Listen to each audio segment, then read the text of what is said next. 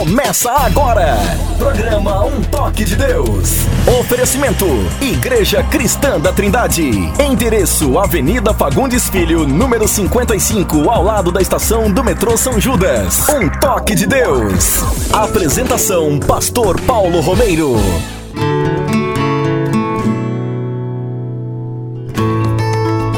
Em nome de Jesus de Nazaré, Rei dos Reis e Senhor dos Senhores, com muita alegria chegamos até vocês hoje com o programa Um Toque de Deus. Que prazer, que grande oportunidade, que privilégio. Nós temos vocês aí onde estão, em, em diferentes lugares e circunstâncias, e nós aqui também, para juntos aprender mais do Senhor, da Sua palavra, para conhecê-lo cada vez mais e também para torná-lo cada vez mais conhecido. Louvo a Deus pela vida de todos vocês, nossos ouvintes, muitos de vocês que já nos acompanham por muitos anos, né? desde que começamos em 2006, e outros que foram se juntando a nós ao longo do tempo, e possivelmente hoje, no programa de hoje, teremos novos ouvintes. Isso sempre acontece também. Comigo no programa, o pastor André Henrique, pastor da nossa igreja em Osasco, e vamos ouvir neste momento suas palavras iniciais, seus comentários iniciais. Tudo bem, André? Graça e paz para a sua vida, meu irmão. Tudo bom? Graça e paz, meu pastor querido. Bom estarmos aqui mais uma semana para mais um programa Um Toque de Deus. Uma alegria muito grande estarmos aqui para juntos com os nossos ouvintes, estudarmos e aprendermos mais da palavra do Senhor. É uma alegria muito grande estarmos aqui. E eu quero aqui fazer menção a um casal muito querido que essa semana me ligou, a gente conversou bastante. Não sei se o senhor conhece. É um pessoal aí da sede, aí, ó, o irmão Daniel e a irmã Donira, lá conheço de São Bernardo. Conheço muito casal, conheço muito. Esse casal é muito querido, é uma muito bênção. Quero mandar um beijo. É. Um beijo do meu tamanho para eles sabe? Os, a, a, filha dele, netinho, os netinhos. Um beijo muito grande, um beijo especial também para o pessoal aqui de Osasco. Sabem o carinho que tem por cada um deles, a irmã Betânia, sua mãe, a dona Nina, a irmã Sheila e todos os nossos queridos irmãos aqui em Osasco, todos os nossos queridos ouvintes. Um grande abraço e que Deus nos ajude a fazermos um bom programa e que o nome dele seja glorificado nesse programa através das nossas vidas. Quero aproveitar ainda e lembrar os nossos queridos ouvintes que continuem a mandar os seus pedidos de oração, as suas perguntas para o nosso WhatsApp, o WhatsApp do programa Um Toque de Deus, que é o 0 operadora 11 97402 1961. 0 operadora 11 97402 1961. Bem, o pastor André é, informou vocês sobre o número do, do, nosso WhatsApp para que você, querendo enviar seus pedidos de orações ou suas perguntas sobre religiões, cristianismo, fé cristã, família, ética bíblica, ética cristã, uh, ética e cidadania, uh, questões relacionadas à fé, crenças, crendices, e à medida sobre a Bíblia principalmente, e vamos seguindo dessa forma. Né? E o nosso alvo principal sempre é de anunciar a Jesus Cristo como único e suficiente Salvador. Que só Jesus Cristo salva e ninguém mais. A salvação não está em nós, como muitos pregam. É, acredite em você, acredite nos seus sonhos, acredite na sua energia interior. Isso é balela. Do ponto de vista bíblico da palavra de Deus, isso não cola. Isso é um engano, né? Porque se olharmos para dentro de nós, vamos encontrar em nós fraqueza. Né? Nossa, o, apóstolo Paulo ele falou sobre isso em Romanos capítulo 7. Em mim não há nada de bom, o mal que habita em mim. Né? Agora, aí ele pergunta, mas quem me livrará de tudo isso? E ele responde lá em Romanos, no mesmo capítulo, mas graças a Deus que nos dá a vitória por nosso Senhor Jesus Cristo. A vitória não está em nós, na nossa capacidade, na nossa esperteza, né? É, na nossa van filosofia, na nossa van maneira até de viver. A vitória está em Cristo Jesus, na Sua palavra, que é viva e que permanece para sempre. Então, é muito importante termos este foco de que Jesus Cristo é o centro do nosso programa. Queremos que o programa Um Toque de Deus, como tem sido, continue sendo um programa cristocêntrico. Daqui a Amém. pouco nós vamos ouvir a, a palavra de Deus e hoje ah, eu colocaria a mensagem de um outro pastor da nossa igreja, o pastor Gerson Lopes, e ele trouxe uma mensagem para nós recentemente, e o tema foi o ecumenismo. E quando ele terminou de pregar, eu fui ao púlpito, né, a igreja estava com bastante gente, muita gente, e eu perguntei, eu comecei então a conversar com a igreja, eu perguntei para a igreja, vocês esperavam ouvir isso hoje? Não, né? Nem eu. Nem eu esperava ouvir o que ouvi aqui hoje. Foi forte? Foi. Foi forte, sim. Vai desagradar a, a alguns? Pode desagradar até a muitos. Vai desagradar. Porque a palavra da cruz ela é ofensa para os que se perdem. As pessoas hoje não gostam de ouvir a verdade. Aliás, tem uma frase do Spurgeon que ele diz: a Bíblia contém aquilo que os homens mais detestam, a verdade né, a verdade. Olha para olha a, a velha mídia no Brasil hoje, que vive de fake news, né? e outras, outras coisas aí, as redes sociais cheias de fake news, né? porque as pessoas abandonam a verdade. Né? Então, hoje nós temos fake news, fake eh, church, fake igrejas, né? church é igreja, nós temos eh, fake message, mensagens falsas, né? fake teachings, né? Ensinos falsos, está cheio.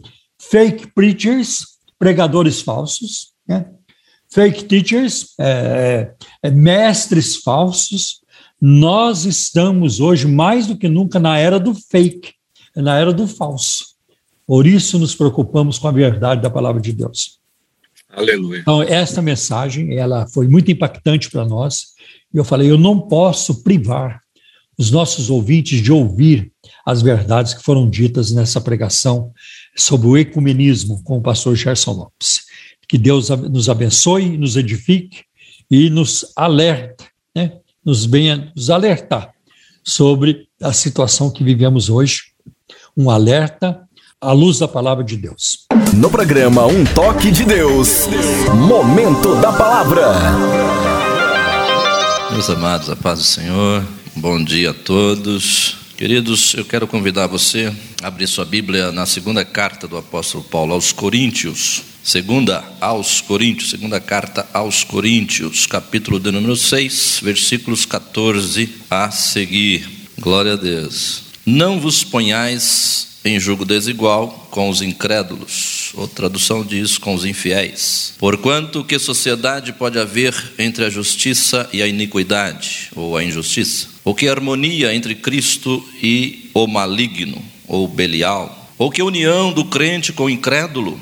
Que ligação há entre o santuário de Deus e os ídolos? Porque nós somos santuário do Deus vivente, como ele próprio disse: Habitarei e andarei entre eles, serei o seu Deus e eles serão meu povo. Por isso, retirai-vos do meio deles, separai-vos, diz o Senhor. Não toqueis em coisas impuras e eu vos receberei. Serei vosso pai, e vós sereis para mim filhos e filhas, diz o Senhor Todo-Poderoso. Ainda o versículo 1 do capítulo 7, seguinte aí, diz assim: Tendo, pois, ó amados, tais promessas, purifiquemo-nos de toda impureza, tanto da carne como do espírito, aperfeiçoando a nossa santidade no temor de Deus. Amém. Glória a Deus. Queridos, aqui nós temos um verdadeiro chamado do apóstolo Paulo para a santificação. Todas as vezes que encontramos na Bíblia a palavra santificação ou santo, é? está se referindo à separação do Filho de Deus de tudo que contamina, de tudo que é pecado, de tudo que a Bíblia condena, a ponto de em Hebreus 12, 14 dizer lá que sem santificação ninguém verá o Senhor.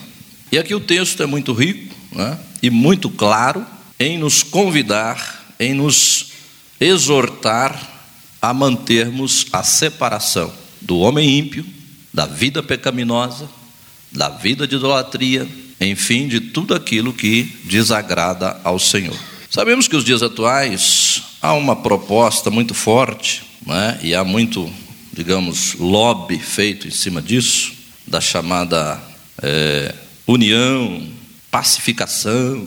Então a proposta é: vamos nos unir. Nós cristãos isso aí no termo geral, tanto os protestantes quanto os católicos romanos, precisamos nos unir, né? parar com essas agressões de um criticar o outro, de um dizer que o outro pratica idolatria, que o outro não teme a Deus conforme a Bíblia. Né? Os, os, protestantes são muito radicais, né? são muito fundamentalistas. Né? Então aí vão de um lado e de outro, é, colocando adjetivos, e a proposta é unir-nos, né? unir-nos em um só grupo, em um só, em uma só palavra, quer dizer, em uma só fé. Aí citam, obviamente, algumas passagens da Bíblia, exemplo de Efésios, né? capítulo 4, onde o apóstolo fala para termos uma só fé, porque servimos um só Senhor, um só Deus, temos uma só esperança, né? fomos batizados em um só batismo. Óbvio que aquela, essa passagem citada, Paulo está se referindo à igreja de Cristo, à noiva do Cordeiro, a todos quantos se converteram a Cristo Jesus e nasceram de novo da água e do Espírito, sim, essa união é requerida pela Bíblia, ela deve ser praticada sim. Agora, isso não significa todos aqueles que nominalmente se apresentam como cristãos. E aí essa proposta vai tão longe, né, e criar até um termo para ela chamado ecumenismo. Creio que você já ouviu falar, a palavra meio, meio estranha, vem do grego, né? Mas que hoje está bastante em alta. E até um dia desse me mandaram um vídeo, eu tive assistindo algumas, alguns vídeos aí na, nas redes sociais, em que pastores mesmo é, conhecidos e reconhecidos como pastores é, que eles chamam de fundamentalista ali, de, né, de raiz mesmo, pentecostal, reunido com o Papa, com cardeais, com bispos, né? E vossa santidade para cá, sua santidade para lá, aquela coisa toda. E aí ele disse uma frase, né? É, meu irmão, Papa, nós estamos unidos na mesma missão. Eu comecei a ver essas coisas, irmãos, eu comecei vendo esse texto aqui, onde a Bíblia é tão clara na nossa separação. Porque quando se trata de daquilo que fere a palavra de Deus, a recomendação é separai-vos, não univos. Essa união a qualquer preço, de qualquer maneira, isso é abominável às olhos de Deus. Nós vemos isso já desde o Velho Testamento, desde a nação de Israel, Deus proibindo terminantemente que a nação de Israel se fizesse qualquer união com as nações vizinhas, que desse seus filhos em casamentos a eles, ou recebesse seus filhos em casamento com seus, de forma alguma. A separação é exigida da parte de Deus na palavra santificação. Santo quer dizer separado, para o uso exclusivo de Deus. E eu vendo isso daí, eu disse: Meu Deus, onde é que nós estamos indo? É óbvio que isso é um, é um, é, é, é um grupo, é um, é, um, é, um, é um pequeno grupo, né? não é total, não estou generalizando, mas é forte esse apelo hoje na mídia também, né? na questão da, de ser inclusivo. Vamos parar com esse negócio de né, esses esses radicalismos, um lá, outro cá, se, se digladiando. E eu vindo para a palavra de Deus, essa questão ecumênica ela não tem base bíblica, ela não se encaixa na igreja do Senhor Jesus. Aí eu dei uma olhadinha no dicionário sobre o que é o tal, a palavra ecumenismo. Ele já vem dizendo assim: apelo à unidade de todos os povos contidos na mensagem do Evangelho. Eu não sei quanto a vocês, mas o que eu tenho lido no Evangelho não tem muito a ver com isso aqui, não. Unidade de todos os povos. Essa é a mensagem do Evangelho. O que, que o apóstolo Paulo diz sobre o Evangelho, capítulo 1, versículo 16 de Romanos? Não me envergonhe do Evangelho de Cristo, porque é o poder de Deus para unir os povos, salvação de todo que crê. Evangelho é uma pregação tão poderosa, meus amados, que ela, ela convoca os homens, aí no geral, a se arrependerem dos seus pecados e crerem no sacrifício vicário de Cristo no Calvário para perdão dos seus pecados e para ter direito a entrar na cidade pelas portas. É uma mensagem muito clara, uma mensagem muito forte. É uma mensagem de nascer de novo, quer dizer, é radical, é deixar a velha vida e andar agora dentro da vontade soberana de Deus. Unir povos em torno do que? Com qual propósito? Pois bem, ainda tem outra explicação que diz: movimento favorável à união de todas as igrejas cristãs. Aproximou um pouquinho mais do que a Bíblia diz das igrejas cristãs, Mas como nós sabemos que cristã e cristão aí define, não é? É, é muito, é muito vago, mas vamos um pouquinho mais adiante. Ecumenismo é a busca da unidade entre todas as igrejas cristãs, é um processo de entendimento que reconhece e respeita a diversidade entre as igrejas. A ideia de ecumenismo é exatamente reunir o mundo cristão. Maravilha. Na prática, porém, o movimento compreende diversas religiões. Olha só, aí já começou a mudar. Inclusive aquelas não cristãs. Aí complicou de vez, né? Como você unir igreja cristã com o islamismo. O Deus do islamismo é o Deus da Bíblia? Claro que não. Quando eles querem enganar, eles dizem assim: não, gente, é o mesmo Deus, só muda o nome. Vocês falam Jeová, nós falamos Alá, qual é o problema? Mas é o mesmo Deus. Não é. Depois, se você vai aprofundar no islamismo, é óbvio que eles detestam o Deus judaico. Eles odeiam o judaísmo, odeiam o cristianismo. O islamismo não anda junto com o cristianismo, nem aqui, nem na, na Arábia. De forma alguma. É tanto que quando um rapaz, uma moça se converte ao cristianismo, os pais islâmicos o deserdam, expulsam ele de casa. Há uma perseguição terrível hoje no mundo do islamismo contra o cristianismo. Pois bem, Amós 3 e 3 diz o quê? Andarão dois juntos se não estiverem de acordo? Então, já a questão já começou a complicar. O termo ecumenismo teve origem no grego Aí eu não, não manjo quase que nada de grego, oikomene, que significa o mundo civilizado ou mundo habitado. Na Bíblia, a palavra oikomene é traduzido como todo e universal. Ok, a ideia aí é de né, juntar todos. Quero repassar um texto aqui para vocês, de um pastor muito abençoado, chamado pastor Claudionor de Andrade. Acho que bastante gente conhece. Quem é pastor Claudionor de Andrade? Claudionor Correia de Andrade, pastor da Assembleia de Deus, escritor, conferencista, comentarista da revista BD, que é a revista da Escola Dominical, e também da CPAD, que é a Casa Publicadora das Assembleias de Deus. É consultor doutrinário e teólogo da CPAD, Casa Publicadora das Assembleias de Deus. Eu quero passar com vocês aqui oito razões que ele enumera, eu achei muito interessante. Eu quero passar rapidamente com vocês, para nós termos uma ideia do que é, qual é a proposta, né? qual é a ideia, onde é que querem chegar esses que estão propondo esse ecumenismo, que, pasmem vocês, já tem muitas igrejas que aderiram a esse movimento. Estão aplaudindo, estão dizendo que está correto, é isso mesmo, nós temos que nos unir, mas vamos ver onde é que isso vai chegar. Então vamos lá. Aqui ele começa: o ecumenismo não apenas defendido, mas imposto atualmente pelo cristianismo apóstata, não é um fenômeno pós-moderno. Originando-se na Torre de Babel, vem desde então refinando suas estratégias a fim de alcançar seu objetivo primaz, que é congregar todas as religiões sob o poder do anticristo, o preposto mor de Satanás, o qual se opõe e se levanta contra tudo que se chama Deus ou se adora, de sorte que se assentará como Deus no templo de Deus, querendo parecer Deus. Essa referência está em 2 Tessalonicenses 2,4, quando Paulo descreve ali o homem do pecado, o anticristo que virá.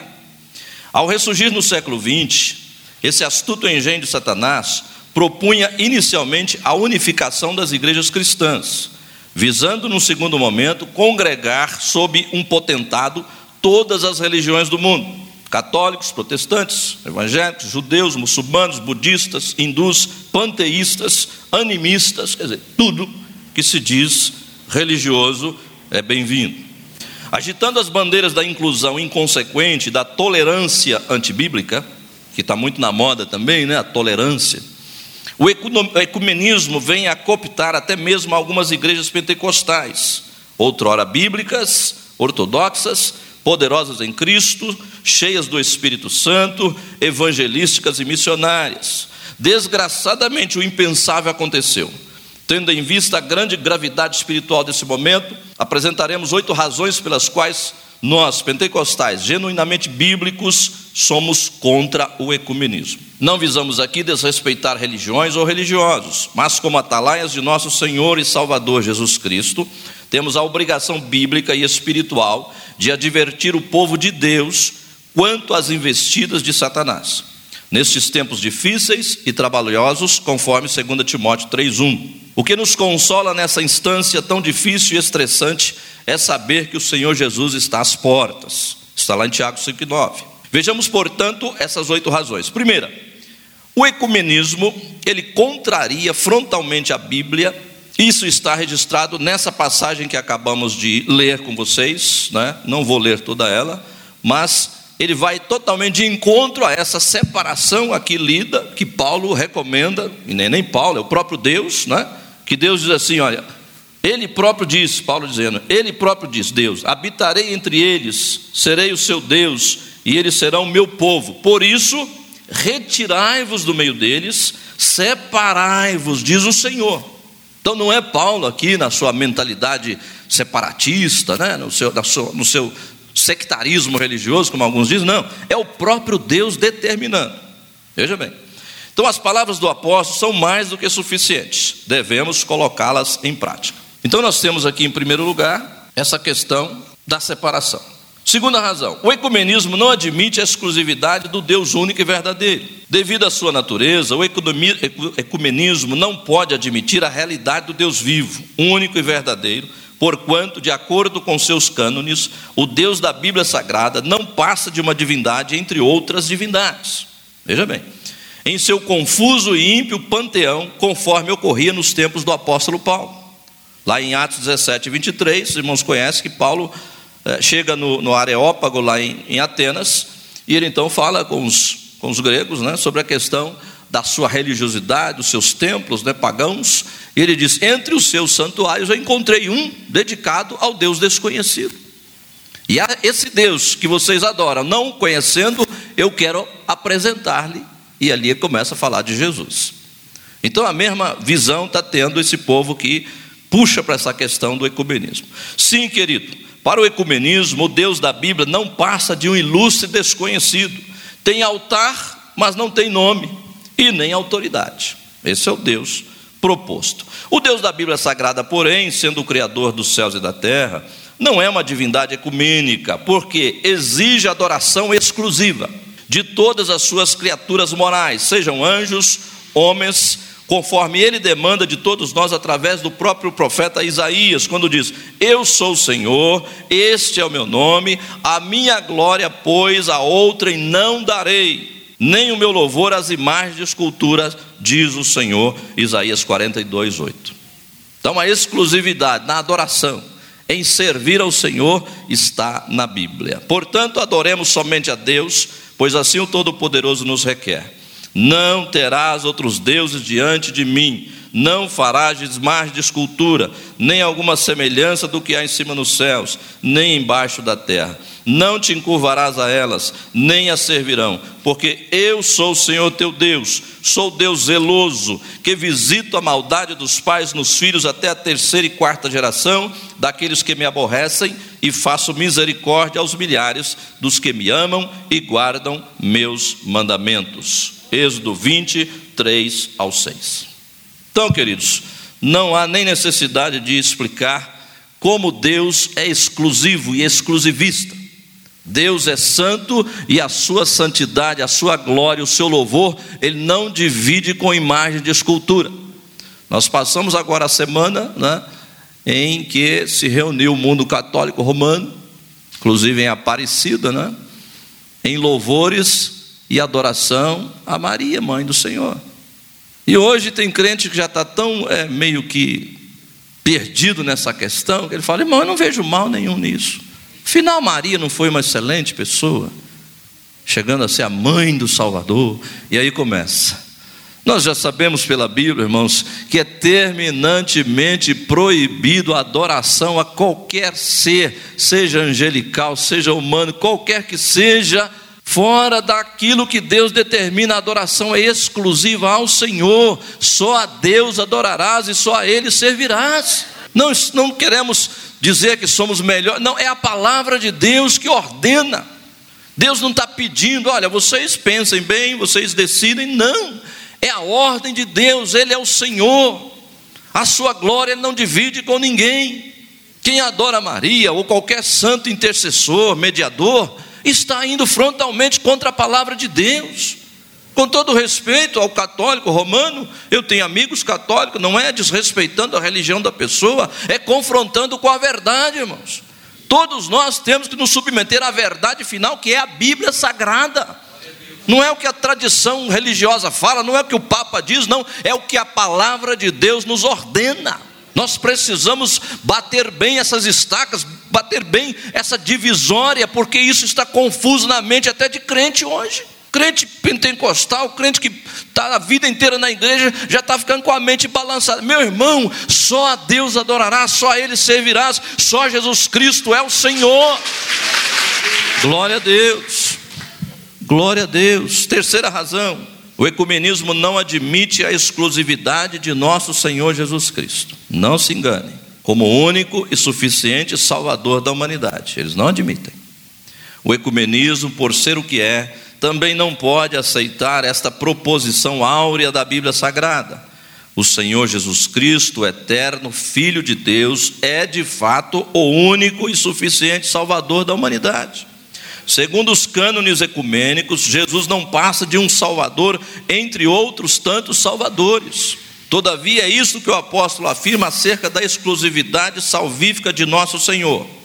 Veja, isso aqui é o apóstolo Pedro, em Atos 4,12, ele diz: E em nenhum outro há salvação, porque também debaixo do céu, nenhum outro nome há dado entre os homens pelo qual devamos ser salvos. Não há outro nome. Tem até uma frase católica que diz assim: Pede à mãe que o filho atende. Ah, vigia, né? Com todo respeito à irmã Maria, que foi uma, uma mulher abençoada, mas pedir à mãe para o filho responder. Quem já assistiu aquele filme O Alto da Compadecida? Pelo amor de Jesus Cristo, que situação horrorosa. Jesus está para condenar o indivíduo, aí ele começa: Mãezinha, me ajuda. Mãezinha, fala com ele. Aí a mãezinha fala: Filho, ajuda esse rapaz. Aí o filho, Pega e atende. Quer dizer, a mãe tem mais amor à alma do que o próprio Filho de Deus que deu a sua vida pelo pecador. Isso é uma blasfêmia, irmão. Isso é um desrespeito à pessoa de Cristo Jesus. Um religioso que, se, que fala isso, que se presta a trazer uma mensagem dessa, está sendo usado pelo diabo. Vamos ser claros, irmãos. O diabo não está para brincar. E a sutileza das palavras é onde mora o problema. Diz aí que o diabo mora nos detalhes. Não, não sei onde ele mora, para mim não importa. Quero saber o endereço dele. Mas ele se apega nos detalhes. Veja lá com, com a nossa mamãe Eva lá no, no jardim. Olha a lambança que ele fez na cabeça de Eva, irmão. Eva estava convicta. Posso comer de todas as frutas tranquilamente. Menos dez. Ok, tranquilo. Ele chega e já lança logo uma dúvida. É assim que Deus disse: vocês não podem comer de nenhum fruto do jardim? Olha, irmão, que malícia. Que palavra ardilosa. A Eva já começou a ficar meio, né, primeiro, primeiro round. Eva já ficou meio tonta. Não, não é bem assim que ele falou. Não, ele falou que pode comer de tudo, menos dessa, porque no dia que comer a gente morre. Não, imagina. Né? Aí eles vêm com aquela doçura. Deus é tão amor, você acha que vocês iam morrer só porque vai comer desse fruto? Então, palavras minhas, né? Mas na mente de Eva já estava uma confusão só, falou, acho que esse, esse atribulado dessa cobra tem razão. A cobra sabe mais do que eu mesmo, olha. Quem sabe Deus deu uma inteligência superior para a cobra que ela está me ensinando, é a minha, minha mestra. Gente, olha aqui que a desinformação que, que faz na cabeça do povo. E não vai longe, nossa mídia hoje tem feito aí o, o diabo na cabeça do povo, né, com essa pandemia. Quanta informação truncada, gente. Maldosa, maliciosa, o pastor citou aqui. Abre aquele, aquelas centenas de cobras, olha aí, gente vai ver nem nada a ver uma coisa com outra, mas na mente da pessoa que já vira aquela confusão. Vou morrer, meu Deus, aquela cova é para mim, lá está até meu nome escrito lá já, já se vê lá dentro. Verdade. Então vem com essa mensagem: não, Jesus é o Salvador, é, mas o problema é esse, queridos. E lamentavelmente até muitos cristãos evangélicos aí chamados protestantes têm também pecado nessa questão, né? De rebaixar, diminuir a graça. Quando diz, não, eu sou salvo pela graça, mas que mais, irmão? É salvo pela graça e ponto final. Graça é favor imerecido. E a, o texto é claro, Efésios 2, 8 e 9: pela graça sois salvo por meio da fé. Isso não vem de vós, é dom de Deus não vem de obras para que ninguém se glorie. Aí o crente fala: Não, eu sou salvo pela graça, mas eu tenho que praticar. O católico também. Eu sou salvo por Jesus, mas eu tenho aqui uma ajudazinha de Maria, eu tenho a ajuda do São Pedro, do São João, do São, São Bento, e aí vai. A exclusividade de salvação está na pessoa do Senhor Jesus Cristo, Filho de Deus. Aleluia. Não há outro nome, é Ele só. Portanto, a verdadeira pregação do Evangelho jamais se coadunará com ecumenismo, porque quando evangelizamos e fazemos missões, proclamamos que somente Jesus Cristo salva, liberta, transforma o homem pecador. Quarta razão: o ecumenismo não admite a exclusividade e a soberania da Bíblia Sagrada, a inspirada e inerrante palavra de Deus. Segundo as diretrizes do ecumenismo, a Bíblia Sagrada não é a palavra de Deus, mas um conjunto de textos religiosos dos judeus e dos cristãos, e devido à sua antiguidade, já se tornou obsoleta e inadequada ao homem moderno. Ah, não, não, não é de admirar muito que até pastores hoje estão dizendo isso por aí, né? Precisamos dar, ressignificar a Bíblia, porque a Bíblia não, não está alcançando o homem moderno. Com a modernidade, a Bíblia ficou retrógrada, ultrapassada, está muito, tá muito para trás, não está acompanhando a tecnologia, a modernidade, a filosofia, a ciência. É isso a sua Bíblia, irmão? É isso a palavra de Deus? Como é que Deus daria uma palavra que ficaria ultrapassada com os anos? Salmo 119, versículo 89: Para sempre, ó Senhor, a tua palavra permanece no céu. Aleluia. O que temos aqui é cópia da, da original que está no trono de Deus no céu, a palavra viva, poderosa, a palavra que o Senhor ordenou, que jamais será ultrapassada, ela é mais atual do que o jornal que você leu hoje de manhã, mesmo. Mas estão dizendo por aí, o Papa recentemente lançou uma aí também, dizendo: precisamos fazer outra Bíblia. Porque principalmente o Velho Testamento, porque tem passagens lá que choca o homem moderno. Não dá para ler. Não sei que passagem está citando, né? Mas ele disse isso. Precisamos mudar a Bíblia. Agora, essa proposta é antiga, né, irmão? E olha que os TJ, os testemunhos de Jeová, se meteram a fazer isso daí, olha no que deu. Tradução Novo Mundo. Heresia de Gênesis Apocalipse não vai mexer. Até crente, pastor, vê cita aqui, né? Aqueles irmãos, é, irmão, esse texto aqui, segundo o original, eu não estou meio em dúvida com ele. Meu irmão, se você for ficar picotando a Bíblia, pensando o texto que você acha que no original está de desacordo, você vai destruir a palavra de Deus. Amanhã ou depois você não crê em mais nada, não sobra nada. A Bíblia é a palavra de Deus, do capítulo 1, versículo 1 de Gênesis, até o capítulo 22 e versículo 21 de Apocalipse, e acabou. É nisso que cremos. Nós precisamos nos enquadrar na Bíblia e não o contrário. Os TJ, como eles não se enquadravam na Bíblia, vamos fazer uma Bíblia que se encaixe em nós. E deu no que deu. Então, meus amados, é inadmissível que nós tenhamos essa mentalidade ecumênica de descrer na realidade e na veracidade e na pureza e na exclusividade e na totalidade da Bíblia Sagrada como palavra de Deus. Eu creio nela sim e amém. E estou muito feliz, tá? Para a informação de alguns. E tenho certeza que estou indo para o céu e todos vocês que nela creem também vão para o céu.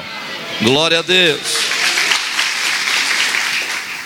Só para concluir aqui na questão ainda da Bíblia, o pastor continua: todavia a Bíblia Sagrada não é um livro qualquer, pois ela é a palavra de Deus, conforme testemunha o apóstolo Paulo em 2 Timóteo 3, 16, 17, quando diz: toda a Escritura, em uma tradução diz divinamente inspirada, a outra diz é divinamente inspirada e proveitosa para ensinar, redarguir, corrigir, instruir em justiça, para que o homem de Deus seja perfeito e perfeitamente instruído para toda boa obra. Toda ela, toda ela. Agora, quando você não quer uma coisa, vocês já perceberam? Os discípulos, quando eles não queriam entender o que Jesus estava falando, né? Eles começavam a argumentar, ah, não está encaixando, não sei o quê. Quando você não quer uma coisa, você acha desculpa de todo lado. Mas quando você crê no Senhor Jesus e se apaixona por Ele, como disse aqui o nosso irmão pastor Altamir, você, meu irmão, não quer saber de vírgula, ponto, se está no original ou não. Está aqui, está. Então, amém. Eu abraço isso e quero viver o que a Bíblia determina para a minha vida. O ecumenismo não pode tolerar a Bíblia Sagrada, pois a eterna palavra de Deus é radicalmente contrária às suas proposituras. É isso que está o segredo. O que eles propõem não encaixa aqui, então vamos mudar aqui, certo? A Bíblia é o livro dos livros, ela é única. Aleluia. Quinta razão, segundo o pastor, o ecumenismo não admite o cumprimento da grande comissão, que nos confiou o Senhor Jesus, a evangelização de todos os povos até os confins da terra. Eles não concordam com isso. Tendo em vista a sua natureza aparentemente inclusiva e tolerante, o ecumenismo não pode aceitar os termos da grande comissão que nos deixou o Senhor Jesus, pois o Santo Evangelho incita a todos os povos a receber o Evangelho do eterno Filho de Deus como único e suficiente Salvador. Na mente deles, não há essa necessidade, esse radicalismo todo. Tem que crer só em Jesus, só Jesus salva. Não, vamos pegar leve, vamos contemporizar. Existem outros meios também, outros salvadores. Eis o que nos ordenou o ressuscitado. Mateus 28, 19 e 20. Portanto, ide e ensinai em todas as nações, batizando-as em nome do Pai e do Filho e do Espírito Santo, ensinando-as a guardar todas as coisas que vos tenho mandado. E eis que estou convosco todos os dias até a consumação do século. Portanto, não nos deixemos intimidar pelas armadilhas teológicas do ecumenismo. À semelhança de Paulo, evangelizemos e façamos missões, pregando o reino de Deus e ensinando com toda liberdade as coisas concernentes ao Senhor Jesus Cristo, sem impedimento algum. Atos 28, 31. Jesus Cristo é o único Salvador da humanidade. Jesus Cristo, verdadeiro homem, verdadeiro Deus. Ele é a nossa esperança. Não se deixe enganar e nem se deixe intimidar. Você pode e deve anunciar às nações que só Jesus Cristo salva fazer discípulos, ensinando-as a guardar todas as coisas que o Senhor Jesus nos ordenou. Essa é a nossa missão.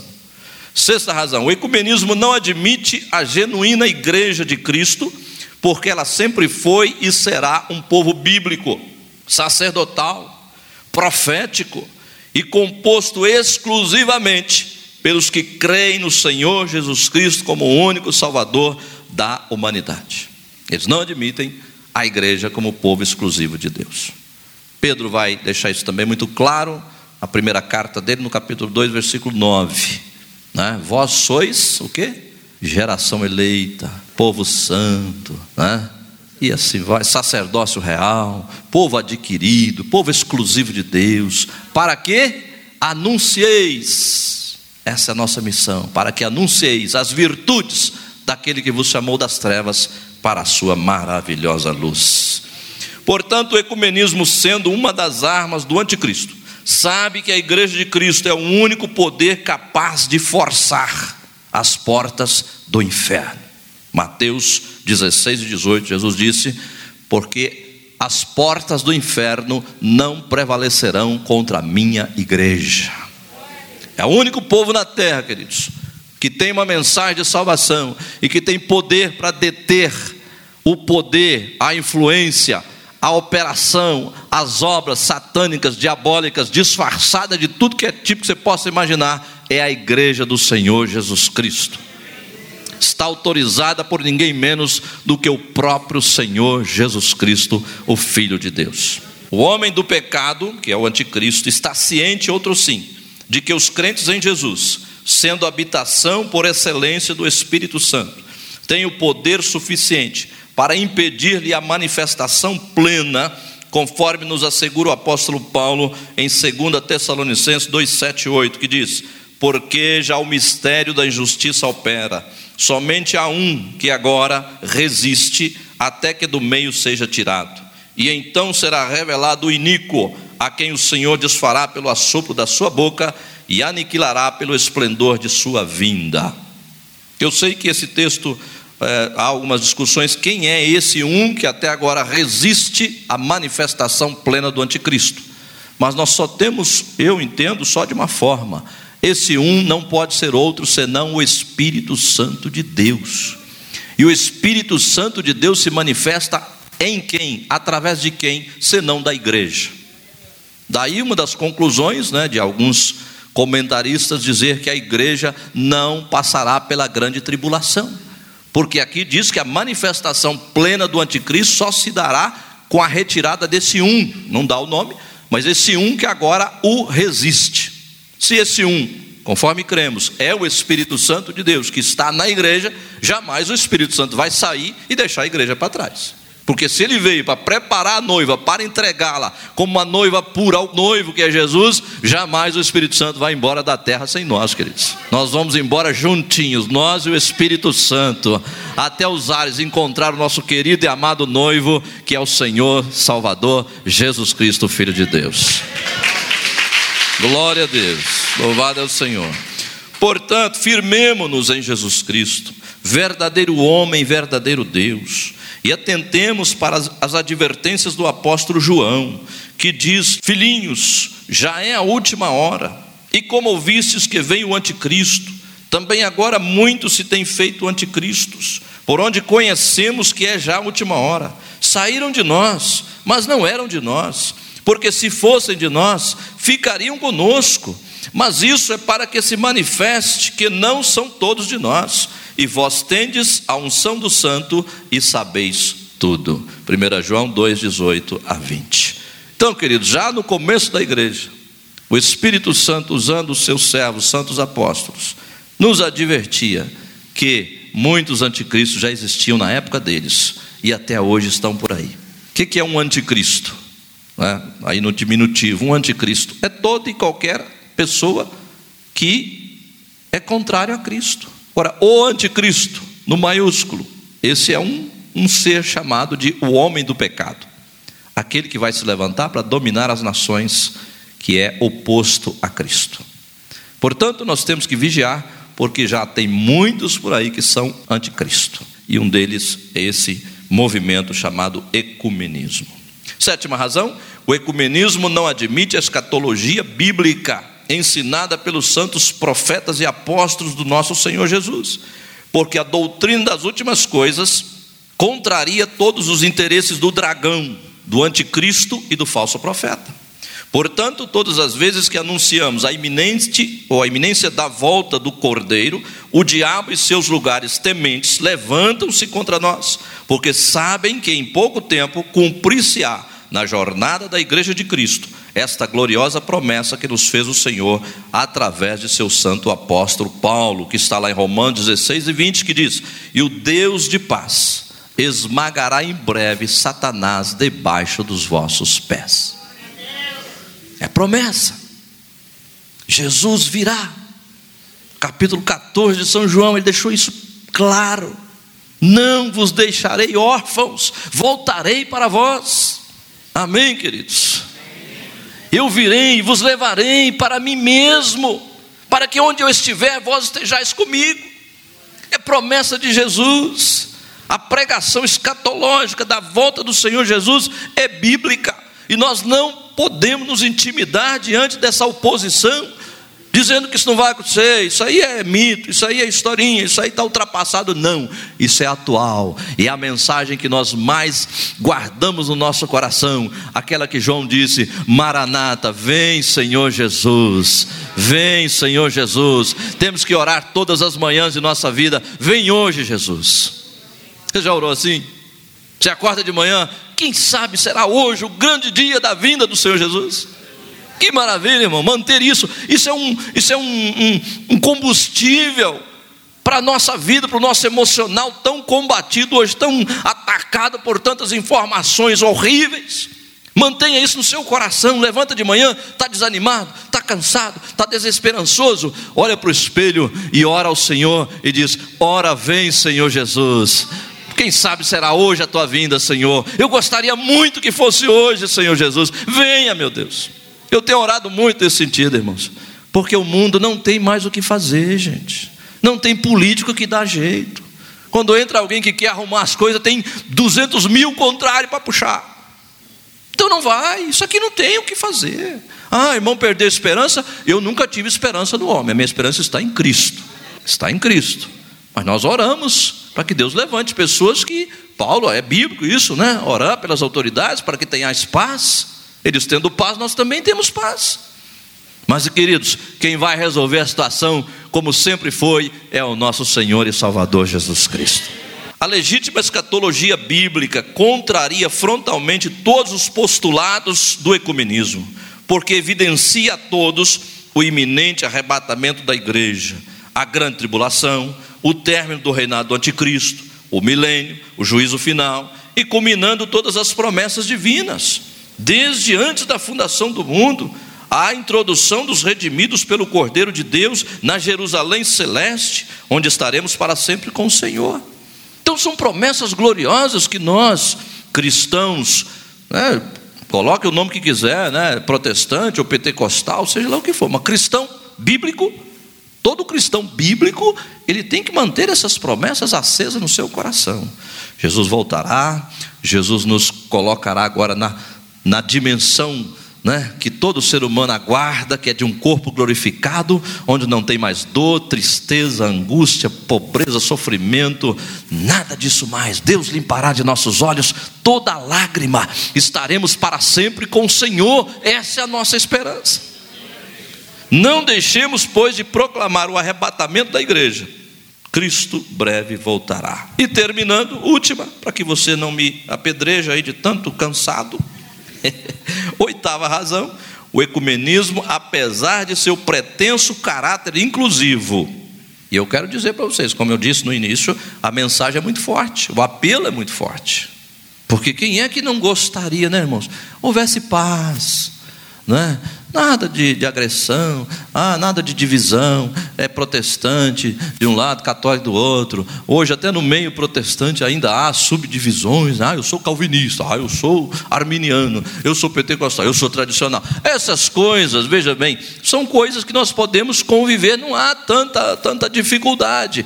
Agora, meus irmãos, esse caráter inclusivo aqui é a proposta diabólica, me desculpe. É uma proposta diabólica, porque isso é um tapa-boca para a igreja, irmão. Se nós nos unirmos dessa forma que está sendo proposta pelo ecumenismo, acabou. Nós não podemos pregar contra a idolatria, porque nós vamos ofender o católico. Nós não podemos pregar contra o islamismo, porque vai ofender o islâmico. Contra o budismo, que vai ofender o budismo. Contra o animismo, que... então não vai ter mais pregação da palavra de Deus, acabou. Veja a astúcia do maligno. Ele tentou perseguir a igreja, massacrando, matando, até hoje ainda persegue no mundo, não é? Como ele vê que isso aí não está não não tá chegando ao que ele quer, quer fechar a nossa boca, quer nos, nos manter naquela posição de mornos, como estava a igreja de Laodiceia, que Jesus falou: para mim isso não serve, ou uma coisa ou outra, ou vocês desviam de vez, ou vocês se convertem de vez. Ser morno, não, eu, eu, eu sou pentecostal, mas eu também sou católico, eu confio em Maria e tal, tal, tal. Não, não faça isso. Jesus é exclusivista. Quem comigo não se ajunta, se espalha. Quem não é por mim, é contra mim. É isso aí. É isso aí. É radicalismo? Chame do nome que quiser. É fundamentalista? Chame do nome que quiser. Sou tudo isso e muito mais, se quiserem. o importante é servir ao Senhor Jesus com integridade, com honestidade, com verdade, largar essa mentira diabólica para lá e repreender em nome do Senhor Jesus e pregar o evangelho genuíno do Senhor. É isso que Deus nos manda. Louvado seja o nome do Senhor. Glória a Jesus. Então, queridos, voltando no texto do apóstolo Paulo aqui, que eu não vou continuar só para relembrar, né? Não vos ponhais ou não vos prendais a um jugo desigual com o infiel, porque não há sociedade entre a justiça e a iniquidade, ou não há comunhão entre luz e trevas, não há harmonia entre Cristo e o maligno, não há união entre o crente e o incrédulo. Não há. É bíblico, é a palavra de Deus. Mantenha na sua fidelidade, na sua pureza diante do Senhor, porque o Senhor breve voltará sejamos fiéis até a morte, em nome de Jesus, a nossa gratidão, Senhor. Amém. Graças a Deus. Deus te abençoe.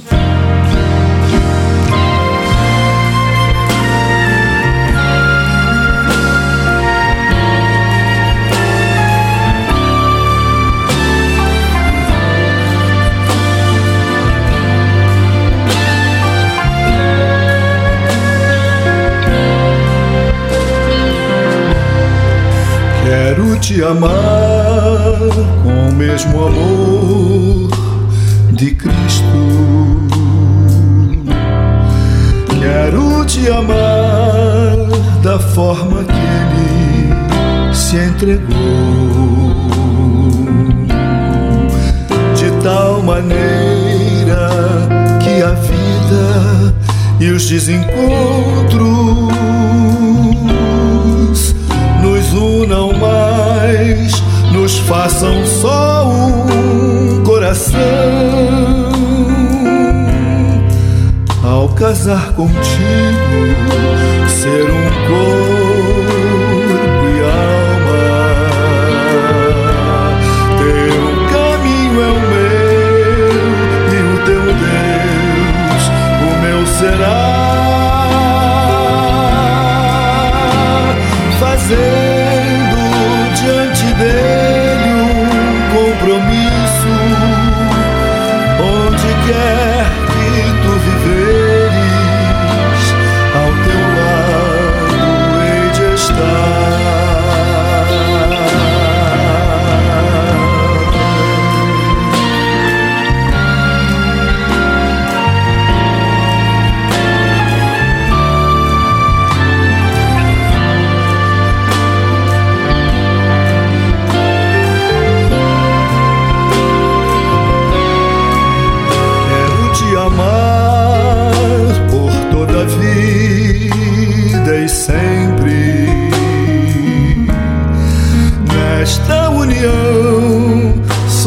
Teus sonhos, te abençoar.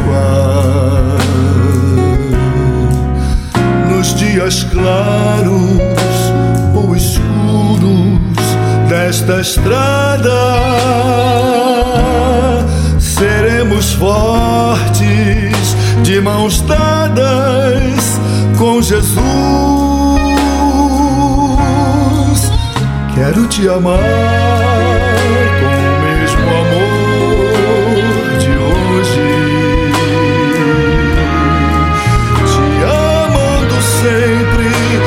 estando pronto a perdoar.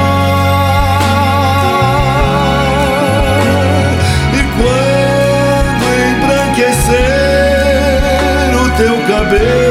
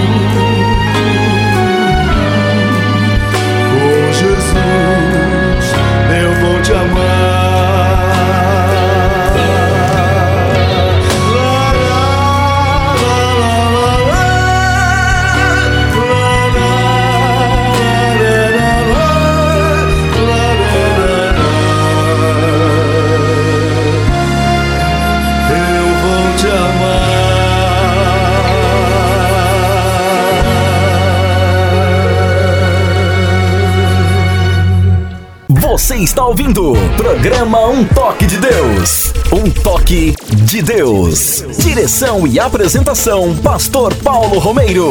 Igreja Cristã da Trindade. Telefone 0 Operadora 11 3539 5919. Site www.ictrindade.com.br. Endereço: Avenida Fagundes Filho, número 55, ao lado da estação do metrô São Judas. Igreja Cristã da Trindade.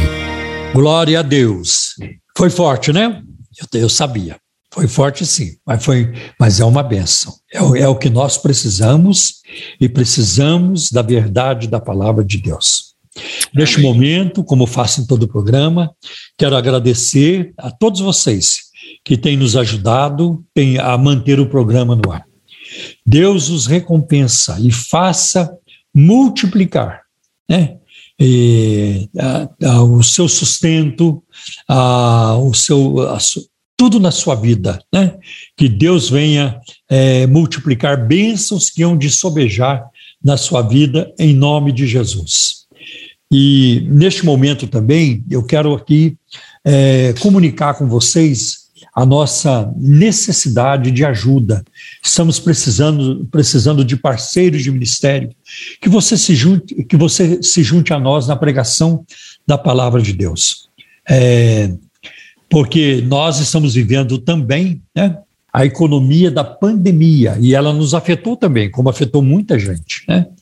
Há poucos dias eu passei ah, aqui perto de casa, do- ao lado de uma padaria, que onde eu costumava tomar café domingo de manhã quando fazia programa na rádio domingo de manhã. Então, passava lá com a minha esposa para tomar café. Uma padaria tão agradável, muito boa, fechada. E eu sei que é fruto da pandemia. Então, a igreja também sofre com isso. Então, eu quero aqui estender a você esse nosso convite para você se juntar a nós, ser o nosso parceiro de ministério, nos ajudar com suas contribuições em forma de dízimos e oferta para a obra de Deus. Né? E, portanto, que o Espírito Santo fale ao seu coração e que você é, nos ajude em nome de Jesus. Eu vou pedir para o pastor é, André passar para vocês as informações das nossas contas bancárias, do Pix, né? Tudo isso nós temos aí para facilitar a vida de quem o Espírito Santo tocar para nos ajudar. Com você, André.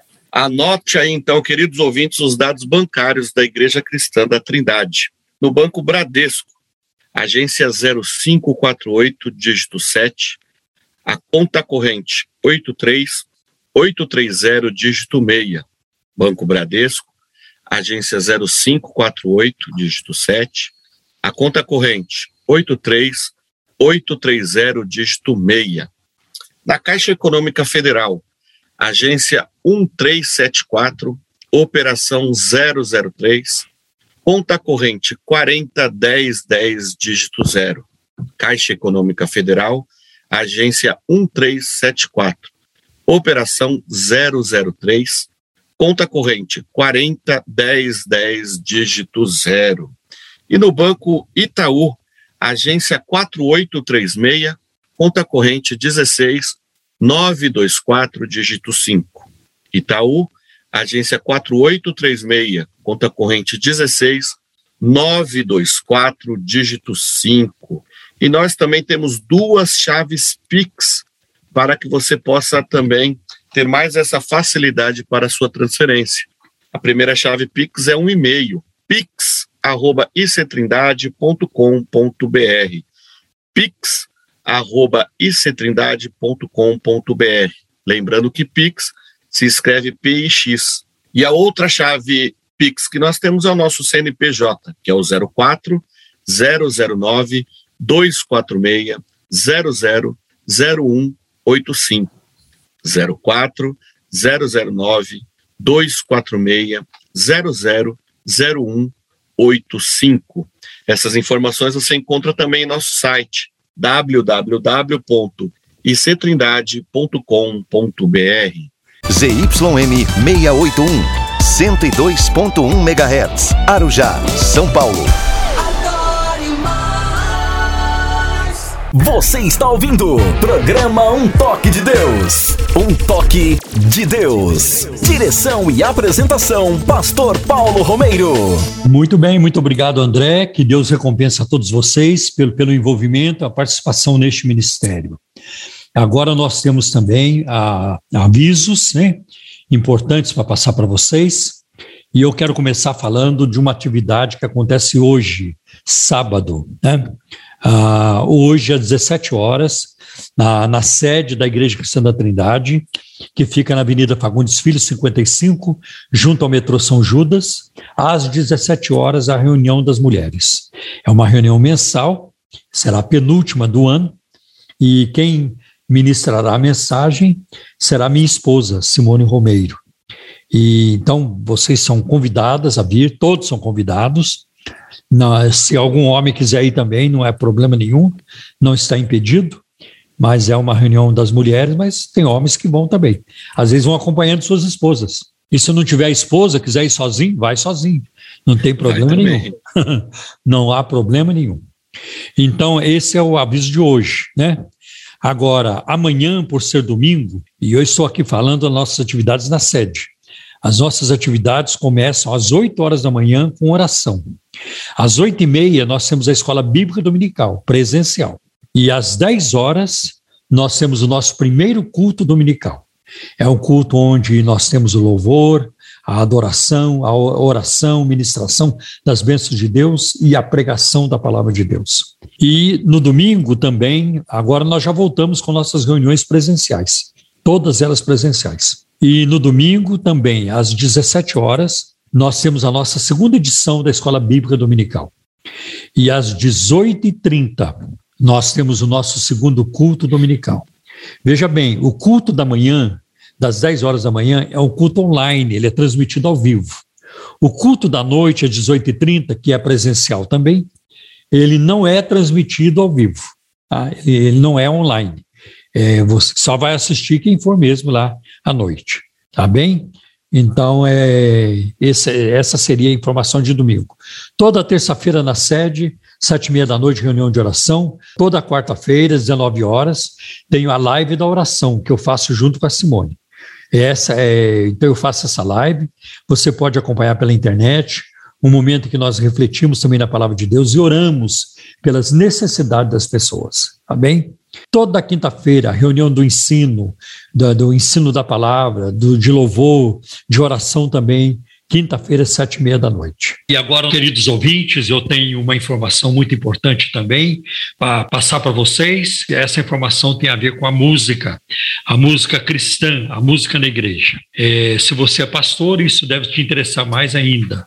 Você está preocupado com o louvor da sua igreja? Deseja um ministério musical mais estruturado? Tem pessoas que podem ajudá-lo. Durante os anos, o louvor e o ministério musical tem sofrido muitas mudanças. E com o intuito, né, com uh, o objetivo de resgatar a excelência do verdadeiro louvor, a organização musical uh, do ministério musical e a sua função dentro da igreja, oferecemos a você, pastor e líder musical, um despertar e reflexão sobre o louvor para o departamento de música através de consultoria, workshop palestras, oficinas envolvendo assuntos que contribuirão para que o ministério musical de sua igreja cresça e seja cada vez mais abençoado. Olha aí alguns dos temas que são tratados. O que aconteceu com o louvor da igreja contemporânea?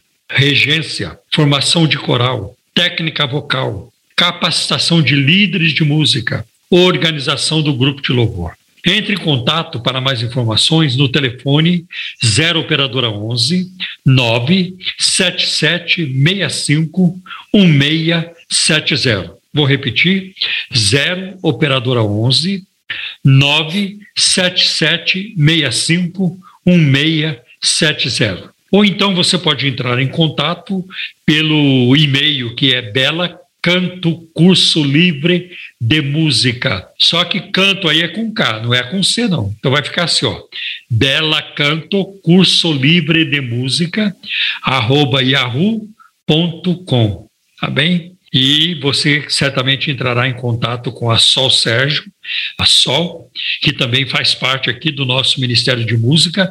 Ela é a maestrina do nosso coral na Igreja Cristã da Trindade. Ela é psicóloga, pedagoga, pianista e maestrina do coral da Igreja Sete, da nossa Igreja Sete. E além dela, tem também a Ruth, né, que é musicista, professora formada em educação musical e canto, e é a coordenadora também do Ministério Musical da Igreja Cristã da Trindade. Então, você pode entrar em contato com essas mulheres aí, muito capacitadas, muito hábeis na área da música e vai ser de bênção para a sua vida. Se você quer aprender algum instrumento musical, uh, você pode entrar em contato também, porque elas têm uma escola de música, tá bem? Então, Deus abençoe com este aviso aí, que seja de bênção nas suas vidas e ministério. André, você tem também avisos? Isso. Aproveitando também, aqui o espaço. Não quero lembrar vocês que na quarta-feira, às quartas-feiras, nós temos também nosso culto de oração, nosso culto de ensino bíblico, projeto Raízes aqui em Osasco, toda quarta-feira às 20 horas. E também, além de ser presencial, também é pelo nosso YouTube. Então, você que estiver em São Paulo, você que estiver em Alphaville, Barueri, as regiões aqui da Zona Oeste de São Paulo, você é nosso convidado a estar conosco. E quem não puder estar junto, acesse lá no youtube.com barra ICT Osasco. E no domingo, às 10 da manhã, nós temos também o nosso culto em família. Você é nosso convidado a estar conosco, tanto online quanto presencialmente. Rua Açucena, número 670, estamos no Jardim das Flores, aqui em Osasco, próximo ao quilômetro 18, próximo do Fórum, Carapicuíba, Barueri, Quitaúna, Jandira, Santana de Parnaíba, todos aqui é, na região são convidados a estar conosco. Às nove e meia nós já estamos ali orando, buscando a presença do Senhor, e às dez horas estamos iniciando o nosso culto, e vocês são nossos convidados. Vem estar conosco. É, eu acho que são os avisos principais neste momento. Glória a Deus, nós vamos então, neste momento, para um segmento do programa muito importante, que é o momento de perguntas e respostas. Agora, você pergunta e nós respondemos. Perguntas e respostas no programa Um Toque de Deus. Vamos a elas, André. Vamos sim, pastor. São muitas perguntas.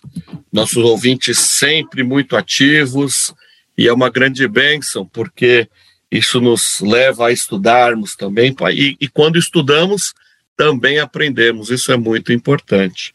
Pastor, eu quero iniciar aqui então as perguntas. A primeira pergunta é a irmã Josiane Renata, lá da Lapa.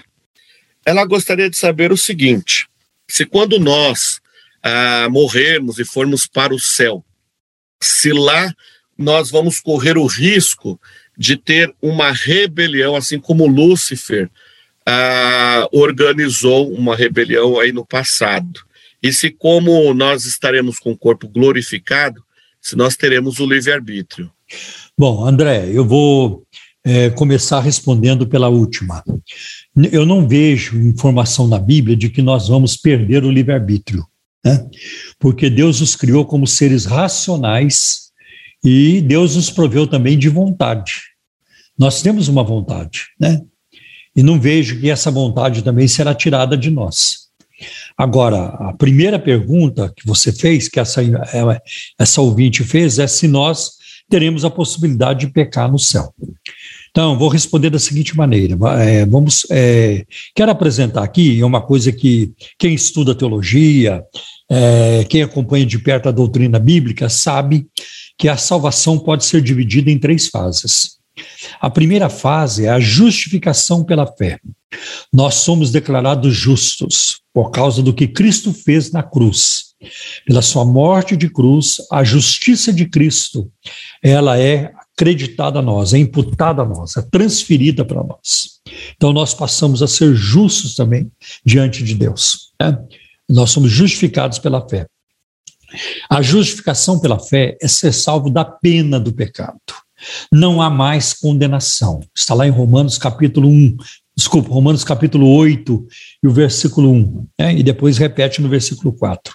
Nenhuma condenação há para os que estão em Cristo Jesus.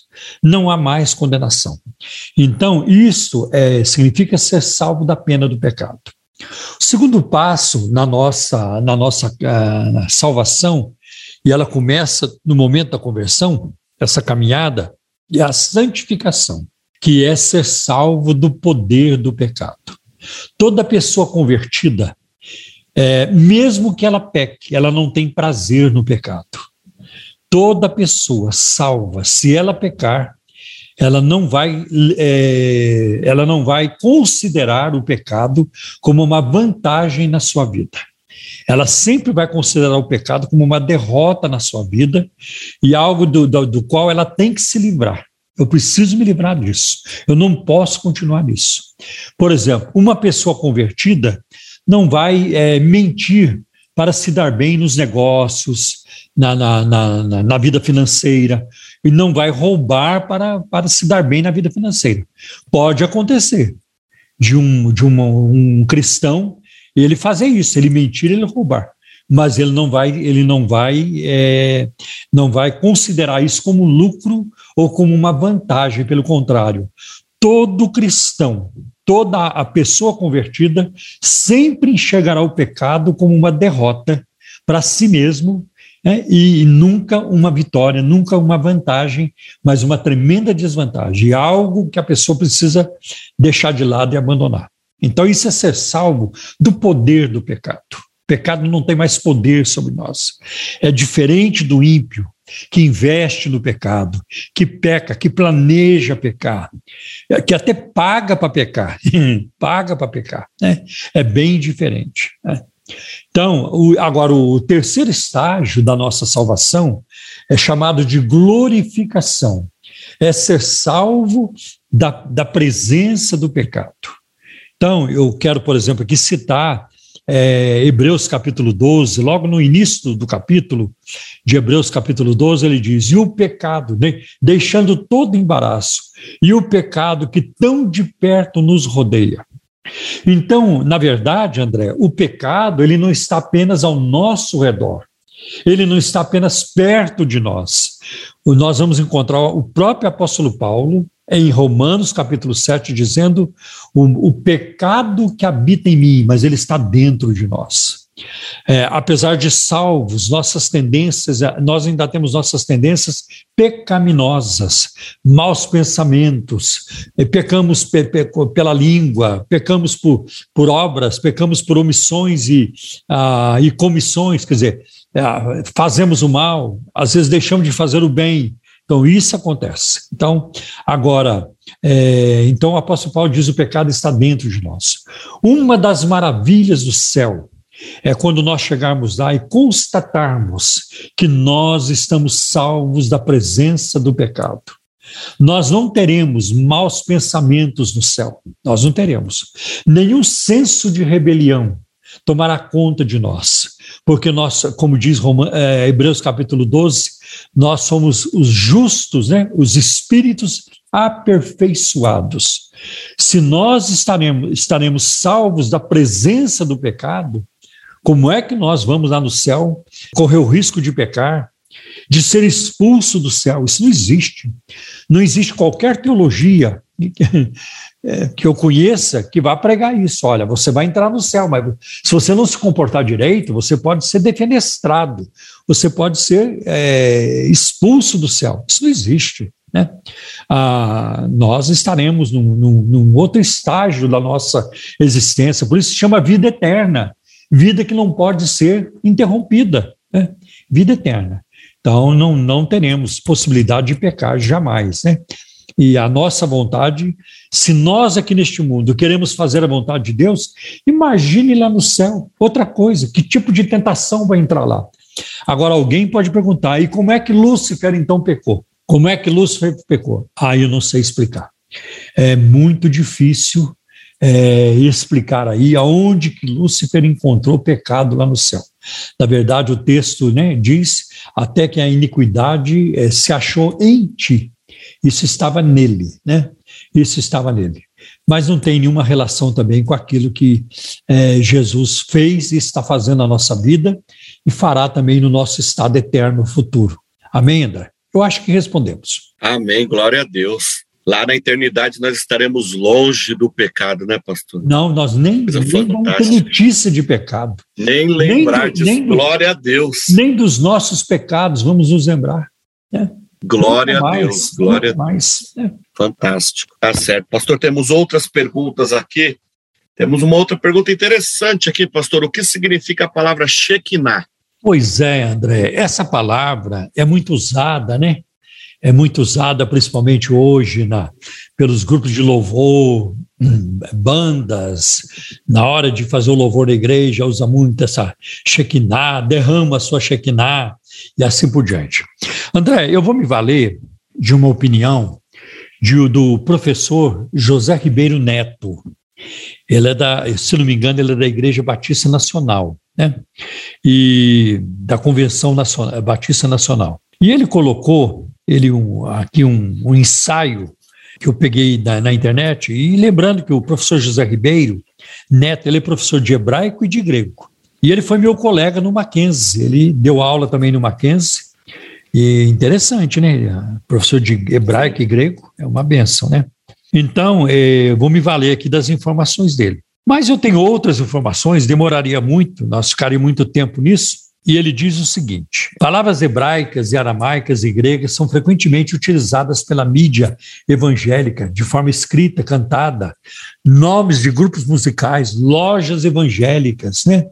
Por exemplo, Casa Monte Muriá. Muriá né, é um termo é, da, língua hebraica. Ou então, é, tem a livraria El Shaddai, e, por sinal, uma boa livraria.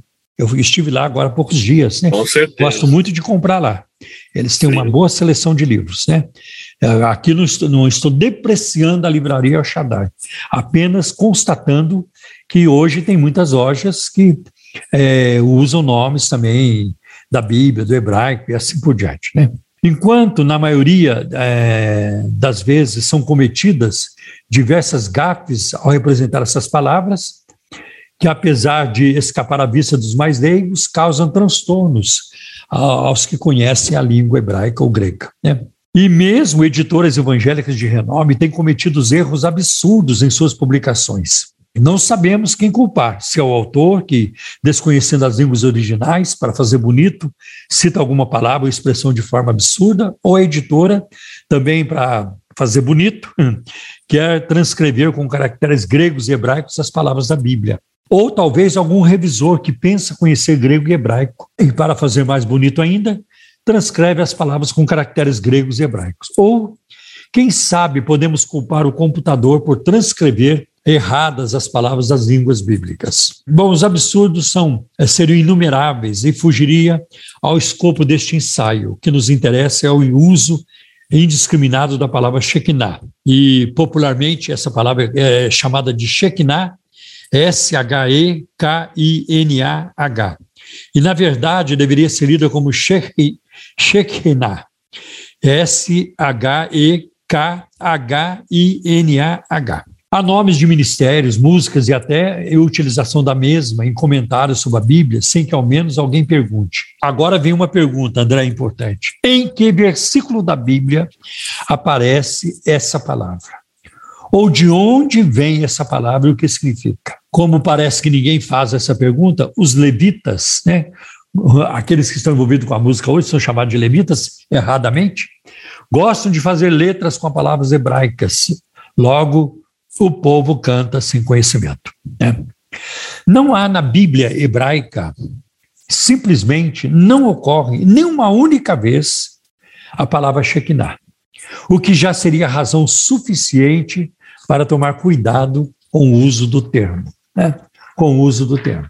Então, nós vamos ver que, é, que essa palavra, ela, por meio, é, meio que por tradição, ela foi associada à presença divina e incorporada mais tarde em vários livros e hinos evangélicos, né? hinos evangélicos. A palavra que mais se aproxima de Shekinah na Bíblia hebraica e que realmente tem a mesma raiz é o verbo kif tendo o significado de habitar. É o verbo que tem o significado de habitar, residir, morar. Aliás, a palavra Shekinah foi tirada dessa raiz, justamente por causa do significado. Ou seja, a Shekinah foi associada à habitação, à presença de Deus. Entretanto, a habitação de Deus ou presença de Deus é o tabernáculo que representava a presença divina no meio do povo de Israel. É. Há alguns que ainda que dizem que Shekinah significa a glória da presença de Deus, ou simplesmente a glória de Deus ou a presença de Deus. Outra vez devemos corrigir a palavra para glória na Bíblia hebraica, que significa kabod, né? significando abundância, eh, que significa não, a palavra hebraica que é kavod, que significa abundância, honra e glória. Né? Essa palavra é a que sempre ocorre para se referir à glória de Deus. E aqui tem alguns exemplos, por exemplo, em Êxodo 16 e 7. E amanhã vereis a glória do Senhor, porquanto ouviu as vossas murmurações contra o Senhor. Êxodo 40, versículo 34. Então a nuvem cobriu a tenda da congregação e a glória do Senhor encheu o tabernáculo. Depois tem também o termo como presença de Deus, né? O termo utilizado para presença na Bíblia hebraica, ah, que significa ah, diante de, na presença de, que é uma preposição em hebraico. Né? E tem exemplos disso, por exemplo, no Salmo 68, eh, versículos, é, versículo 3 em português. Mas alegrem-se os justos e se regozijem na presença de Deus e folguem de alegria. Uma outra tradução possível seria, ao invés de, de na presença de Deus, é diante de Deus. E há muitos outros exemplos que eu não vou citar, não vai se tornar muito cansativo. Né? Agora, é verdade, como já vimos acima, que a palavra Shekinah é da mesma raiz do verbo bíblico a Shakam, né? ir Shakam, habitar, residir, morar. Todavia, tal palavra não faz parte do vocabulário da Bíblia hebraica, mas é uma criação posterior da teologia rabínica, da literatura rabínica e mais usada pelos místicos cabalistas. Aí vem o uso da cabala. O que é a cabala? A cabala é a interpretação mística é, da lei mosaica, né? ou do Antigo Testamento. Pelos místicos cabalistas com acepções estranhas à teologia evangélica cristã e por isso mesmo deve-se evitar usá-las. Né? E, então, é, tem, é, tem mais informações? Temos. Uma outra coisa, outra prova de que a palavra é, o des, é de desenvolvimento posterior, encontramos na seguinte, na, na seguinte citação: Deus habita no céu. Para indicar sua presença e manifestação na terra, em época posterior se emprega com muita frequência a palavra Shekinah, ou habitar. Assim, por uma parte, se mantém plenamente a transcendência de Deus, e por outra, se expressa sua presença terrena. A Shekinah se manifesta especialmente no, no, santuário e em determinadas circunstâncias, consideradas mais ou menos sagradas. Serve como exemplo Êxodo capítulo 25, versículo 8, quero habitar entre eles, né? E na literatura a, a, é, rabínica, né? No Targum de Onkelos, farei habitar minha Shekinah entre eles. Então, nós é, percebemos que essa não é uma palavra é, bíblica, não, não está no texto em hebraico. E ela é um desenvolvimento da literatura, da teologia dos rabinos, né, da literatura rabínica. Aí podemos é, colocar aí a Midrash, por exemplo, e o Midrash é o comentário judaico das escrituras é, hebraicas. Bom, eu vou fechar esse comentário do professor José Ribeiro Neto usando de novo suas palavras. As línguas bíblicas são muito importantes para o aprofundamento teológico e correto entendimento das palavras inspiradas que o Espírito Santo escolheu utilizar para revelar a sua santa palavra a nós. Todavia, a falta de conhecimento profundo dessas línguas tem gerado um uso indiscriminado das mesmas, a ponto de até mesmo, mesmo palavras que não fazem parte do vocabulário do homem bíblico começarem a fazer parte da inologia e do vocabulário evangélico dos nossos dias e até da nossa liturgia. Né? Este breve estudo tem como objetivo alertar para que tenhamos mais cautela ao utilizarmos palavras gregas e hebraicas em nossa inologia, propagandas, nomes de ministérios, etc. Ao utilizarmos palavras que não conhecemos, devemos consultar pessoas amplamente capacitadas para termos certeza de que estamos usando um vocabulário que condiz com a teologia bíblica é, sadia. Então, repetindo, se você quiser uh, ter acesso a esse ensaio, é só entrar lá no Google e está lá. Que Shekinah é essa?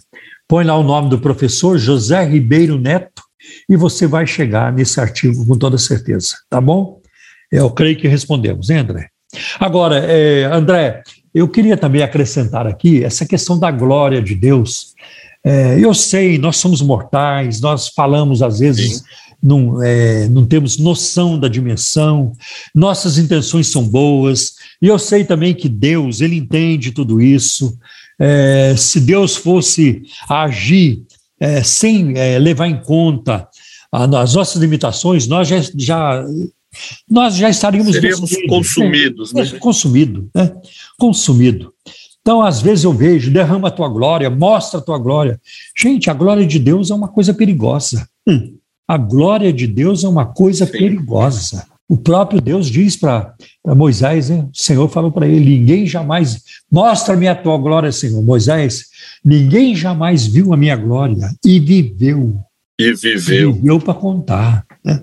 Então você vê uma ideia sobre isso em Isaías capítulo 6, quando Isaías viu né, lá no templo, a glória de Deus encheu o templo, né, a, a, as orlas da sua veste, das suas vestes encheram o templo, né, e os querubins estavam lá, é, desculpa, os serafins estavam ao redor do trono, por cima, ao redor. Então ele viu, eu vi o Senhor. E o que é muito interessante, que os próprios seres angelicais, né? seres ardentes, porque a palavra seraf tem a ver com brasas, com fogo, com seres ardentes. Eles cobriam as suas faces com suas asas. Eles não ousavam olhar em Deus. Que coisa tremenda. Né? Então, por isso que, que Jesus veio. nós podemos ver Deus em Jesus Cristo, porque Ele é o próprio Deus, né? o Deus encarnado. Isso é maravilhoso, né? isso é maravilhoso. Tá?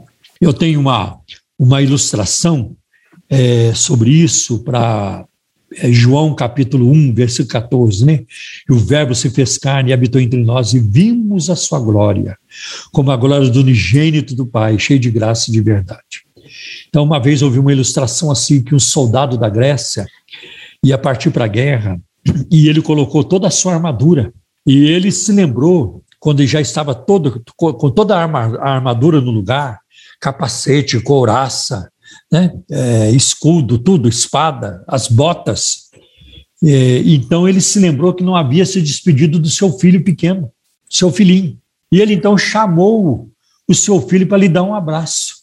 E o seu filho, de jeito nenhum, de jeito nenhum, ele ficava cada vez mais longe do pai.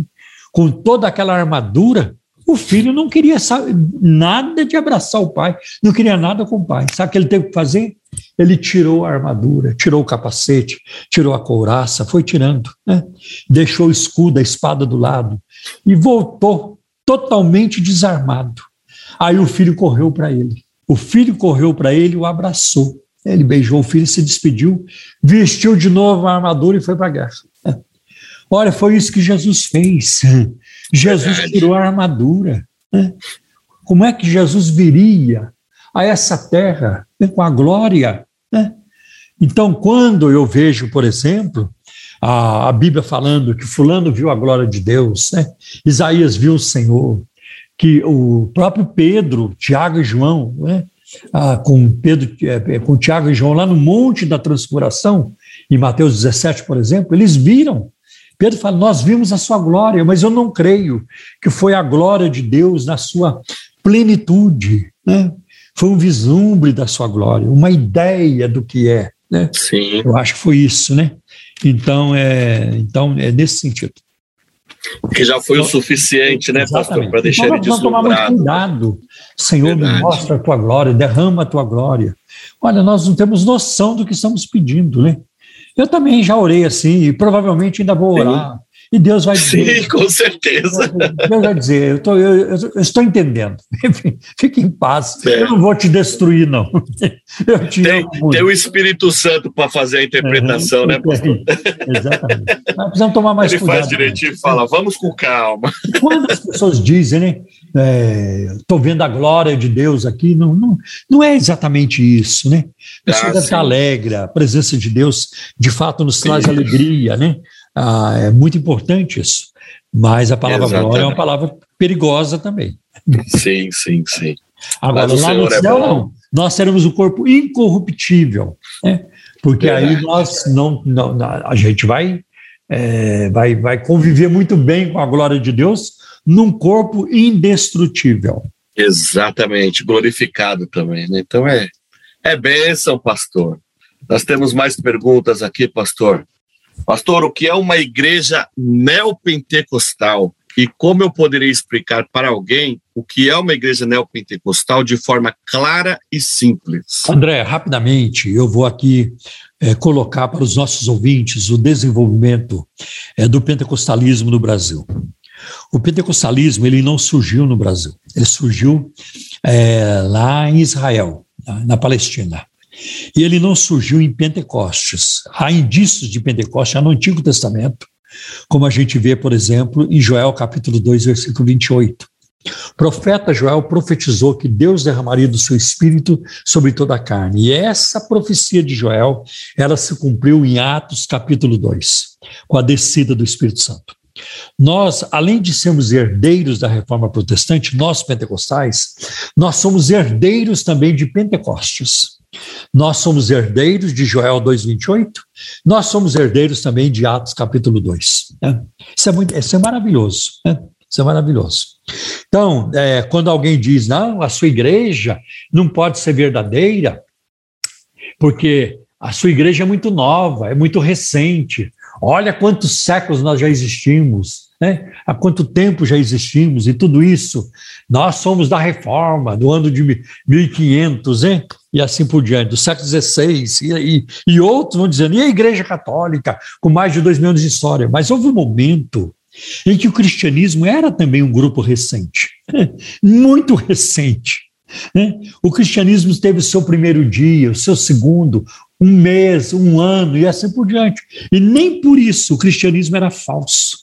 Aquele grupo que saiu do cenáculo, revestidos do poder do Espírito Santo, né, que orou em línguas, falaram em línguas, oraram em línguas, aquele grupo era um grupo estabelecido por Deus, chamado por Deus.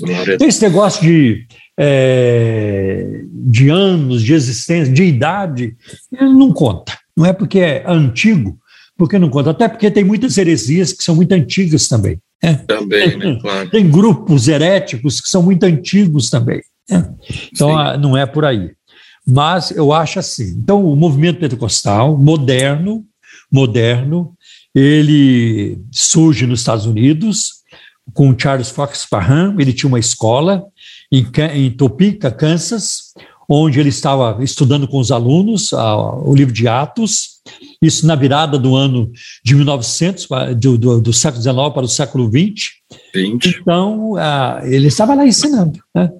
Aí um aluno dele, negro, William Seymour, que não podia entrar na sala de aula por ser negro, a, o Charles Fox Parham tinha uma queda aí é, para o racismo, né, lamentavelmente, mas o William Seymour aprendeu muito bem a lição, mesmo lá de fora, né, sentado com a porta aberta, ele ouvindo do lado de fora da, da sala de aula. Ele, ele aprendeu bastante. Então, ele foi depois para o Texas, depois ele foi para Los Angeles, e lá em Los Angeles, é, então, no bairro Azusa, na rua Azusa, é, então, ele foi dirigir uma igreja e missão de fé apostólica, se não me engano. Então, ele é, começou a dirigir aquela igreja e começou a ver o fenômeno das línguas. Então, chamou muita atenção e houve uma comoção nos Estados Unidos. As pessoas recebendo o batismo com o Espírito Santo, tendo a experiência ah, de orar em línguas, da glossolalia, e mais um fenômeno que mais chamou atenção e que mais incomodou a sociedade americana foi a que caiu a barreira ah, das etnias. Então era branco adorando com, adorando com negro, era, era o índio adorando com os orientais, era todo mundo junto ali, não tinha barreira. Os hispanos estavam lá, os negros estavam lá, os orientais estavam lá. Era assim uma coisa enorme acontecendo. Né? Isso incomodou. Então, o movimento se espalha em muitos lugares e ele chega ao Brasil também. E ele chegou aqui ao Brasil pela primeira vez com um pregador uh, italiano chamado Luiz Franciscon. E ele veio para São Paulo, e aqui em São Paulo para ele foi muito bom, porque os italianos já estavam aqui em São Paulo, ele não teve a barreira da língua, a comida, não teve também a. não teve o choque cultural como cultural. Daniel Berg e Gunnar Wing tiveram lá no, no, no, no norte. No Pará. Ah, então ele chegou em, 1910 e com ele surgiu a Congregação Cristã do Brasil e ela foi fundada em Santo Antônio da Platina, no Paraná, em 1910. Tá? Em 1911 chega então Daniel Berg e Gunnar Wingren, que eram missionários suecos que estavam na América do Norte e de lá eles vieram para cá. Tá? E vieram para Belém do Pará. E lá em Belém eles foram frequentar uma, uma igreja batista. E eles queriam impor à igreja batista, ou queriam colocar na igreja batista, o batismo com o Espírito Santo com, com língua estranha. E os batistas não aceitaram. Então eles saíram, é, um pequeno grupo saiu com eles, e eles então é, formaram uma igreja, e dali né, não passou muito tempo, eles então, é, passa, esse grupo do Daniel Bergo Nabinka passou a se chamar Assembleia de Deus. Né? A primeira pessoa a ser batizada com o Espírito Santo na Assembleia de Deus no Brasil foi a irmã Celina, de Albuquerque. Né? E o movimento cresceu muito. Tá? Então, de 1910, é, digamos aí que por 40 anos, o movimento pentecostal, havia outras expressões pentecostais, grupos menores, mas a congregação cristã no Brasil e a Assembleia, elas eram as, os grupos maiores. Né? E com o passar das décadas, a Assembleia de Deus cresceu muito mais que a congregação. Né? Hoje é bem maior que a congregação. Sim. Embora a congregação represente uma grande expressão do pentecostalismo. Este primeiro momento foi marcado pela glossolalia, orar em línguas, né? pelo, pelo batismo com o Espírito Santo, com orar em línguas. Aí, a partir da década de 50, vai surgir um novo tipo de pentecostalismo no Brasil, que é um pentecostalismo de cura divina. Quem inaugura esse período é a Igreja do Evangelho é, Quadrangular, que é mais uma importação norte-americana. Né? Que a, a, a, Igreja do Evangelho Quadrangular foi fundada por uma mulher chamada Amy Semple McPherson, nos Estados Unidos, e, e depois o movimento veio para cá. Ah, em 1952, 1953, então, eles começam o movimento aqui no Brasil. Logo em seguida, nós vamos ver também o Brasil para Cristo, com o missionário Manuel de Mello, se não me engano, em 1956. Depois surge o Davi Miranda, em 1962, com a Igreja Deus e Amor, e outros grupos foram surgindo, se pentecostalizando. Né? Então, este segundo momento é chamado pentecostalismo de cura divina, movimento de tendas. Né? A Evangelho Quadrangular instaurou a, Cruzada Nacional de Evangelização, é, armando tendas, é, como se fosse circo, né? Tipo um circo onde eles faziam os cultos, né? Então, é, havia muita ênfase na cura divina. Essa gente também acreditava no batismo, batismo com o Espírito Santo? Sim, até hoje. E ora em língua também, mas a ênfase muito grande em cura divina. Bom, isso durou por um tempo, aí as igrejas tradicionais também se pentecostalizaram, a batista, a presbiteriana, a metodista, e houve um desdobramento aí para o pentecostalismo. Mas em 1977 vai surgir um novo tipo de pentecostalismo no Brasil, e esse grupo surge com a Igreja Universal do Reino de Deus, fundada pelo Edir Macedo. Né? Então, e outras igrejas vão surgir depois. Então, 77, a Igreja Universal do Reino de Deus, em 1980 surge o R.R. Soares, depois surge a Igreja Renascer, e vão surgindo novos grupos. Este terceiro momento, muitos estudiosos chamam de neopentecostalismo. É o novo pentecostalismo. A ênfase da primeira turma, do, da primeira fase, foi orar em línguas. A ênfase na segunda foi a cura divina. A ênfase agora nessa ter, no terceiro grupo é dinheiro, é prosperidade, é grana. Então, este grupo passa a pregar exacerbadamente sobre é, prosperidade, dinheiro, finanças. Crente não pode ficar, não pode ser pobre, crente não pode ficar doente, crente não pode morar em casa humilde, crente tem que morar em mansão, crente não anda de fusca, o crente fiel ele anda de carrão, carro importado e assim por diante. Crente come do melhor e desse jeito vai. E, e não usa também qualquer roupa, usa roupa de grife, porque ele é filho do rei e ele merece comer o melhor da terra. Mas é, todo esse materialismo é, diabólico que entrou na pregação dos neopentecostais, lamentavelmente. Né? Agora, é, é muito interessante também é, o que nós vemos. É, tem um autor chamado Ricardo Mariano, e ele, então, é, ele diz o seguinte sobre o neo, o prefixo. O prefixo neo mostra-se apropriado para designá-la, designar essa igreja, tanto por remeter à sua formação recente, quanto ao caráter inovador do neopentecostalismo.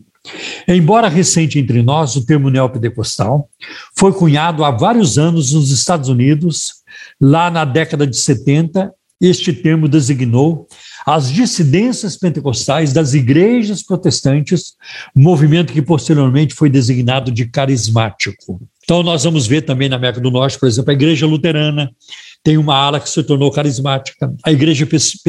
E aí eu vou citar, deixa eu ver se eu me lembro do é, Harold é, Bradson, foi um grande líder da, dessa, desse desdobramento carismático da igreja luterana nos Estados Unidos. A igreja episcopal também teve, é, teve um grande movimento liderado por Denis Bené e Rita Bené, é, eles se tornaram muito conhecidos na América do Norte. Eu os conheci pessoalmente, aliás, conheci todos eles pessoalmente, porque eu morava lá, e eu não perdi essas, esses eventos, reuniões, eu me interessava muito saber e conhecer mais. Né? Aí outros movimentos foram surgindo, a própria Igreja Católica é, nos Estados Unidos, ela teve, passou também por uma renovação na Universidade de Duquesne, e de lá veio para o Brasil. Então, a renovação carismática católica no Brasil hoje é um desdobramento daquilo, daquilo que aconteceu no Americano, né? Então, é chamado de neopentecostalismo, o novo pentecostalismo. É isso que quer dizer. Né? Agora, é, é, então, tem mais aqui, tem mais um, uma citação que eu quero colocar. Naquele país, atribui-se o termo neopentecostalismo a pessoas com mentalidade pentecostal, mas que se consideram adeptas de uma nova renovação espiritual dentro dos próprios quadros denominacionais que pertencem. De uma maneira geral, esse neopentecostalismo enfatiza exorcismo, cura divina, dons espirituais, continuidade da revelação divina através de líderes carismáticos e uma parte deles aceita a teologia da prosperidade. Esse neopentecostalismo ganhou força no mundo religioso norte-americano nos anos 70, período em que também começou a penetrar na América Latina, provocando o surgimento de novas igrejas, seitas e denominações, assim como cisões nas principais denominações protestantes brasileiras, entre elas a metodista, a batista, a presbiteriana, a congregacional e outras. Essas informações eu estou tirando do meu próprio livro, Decepcionados com a Graça, página, a página 48 e 49, tá bom? Então, poderia dizer muito mais coisas, mas é, você vê as igrejas neopentecostais chegaram com proposta de batalha espiritual, estapafúrdia, ver demônio em tudo, nomes de demônios ah, absurdos, Sim. demônios com o nome de Joaquim, demônio com o nome de né, demônio com, Anorito, isso é nome japonês, né? É, demônio com o nome de Vermont. Vermont é um estado é, lá no Nordeste americano. É, uma baboseira uma atrás da outra, né? É, Quixapágua, né? Teve aí um, um apóstolo aí dizendo que o demônio que domina a Rede Globo chama-se Quixapágua, né? É, onde ele tira isso, né? De onde ele tira isso, né? Ou então, é, eles vão inventando coisas né? É, absurdas, né? Aí é cura interior com regressão, é gargalhada sagrada, eles são, são é, modismos, né? ondas que chegam e vão. Né? e nós não precisamos disso. Né? E tem os apóstolos, porque são os apóstolos que trazem novas revelações de Deus. Né? A revelação de Deus está completa, nós não podemos acrescentar. Exatamente, nada. a gente não precisa de mais nada disso. Não. Nós precisamos de iluminação para Amém. entender o que foi revelado, o que está revelado. Né? Então é nesse sentido.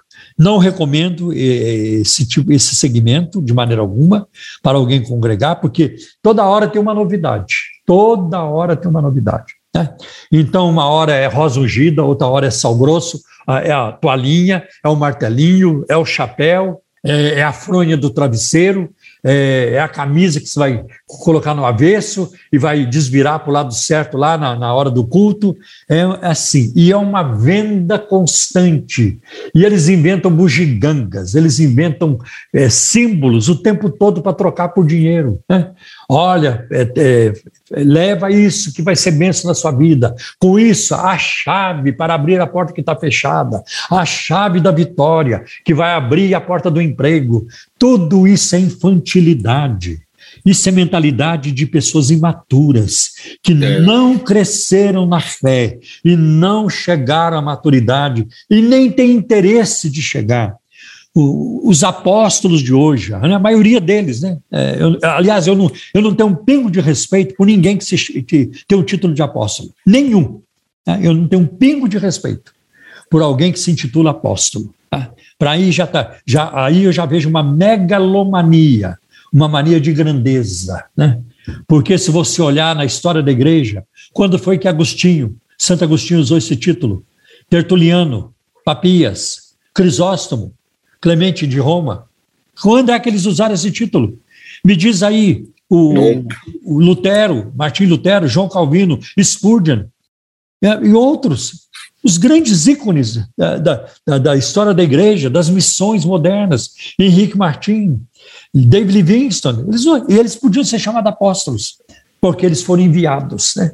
Mesmo assim, não usaram o título, né? não usaram.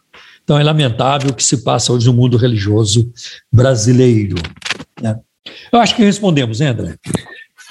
Sim, pastor. Quero aproveitar aqui e mandar um abraço para a irmã Simone Cavaliausca, que está na, na nossa audiência. Um beijo para ela, para os filhos. Saudades. Estamos apresentando programa Um Toque de Deus, um programa da Igreja Cristã da Trindade. Endereço: Avenida Fagundes Filho, número 55, ao lado da estação do metrô São Judas. Vamos à próxima pergunta, Pastor Paulo. E esta pergunta vem a respeito do unicismo.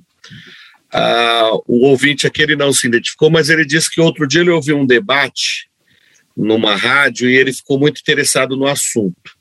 Diz assim: o unicismo, né, o voz da verdade, afirma que Deus são, né, ele abre aspas, né, são três pessoas diferentes ou apenas que Jesus é Deus? Olha, é, deixa eu passar uma informação aqui sobre o conjunto Voz da Verdade. O conjunto, ou a Igreja Voz da Verdade, foi fundada em 5 de janeiro de 1984, em Santo André, São Paulo. Tornou-se conhecida através do seu conjunto musical do mesmo nome.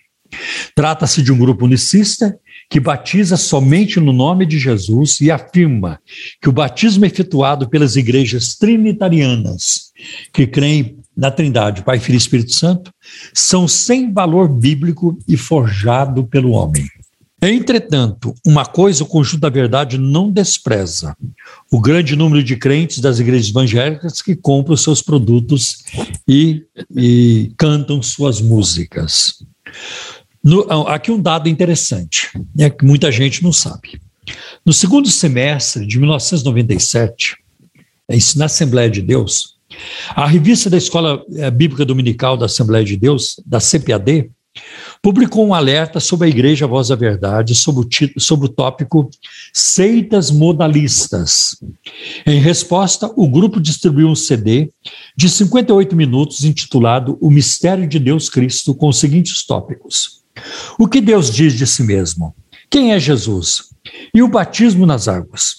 Com a foto do pastor Carlos Alberto Moisés, o CD contém três músicas: ah, Imagens de Deus, Tu me amas e Deus conosco.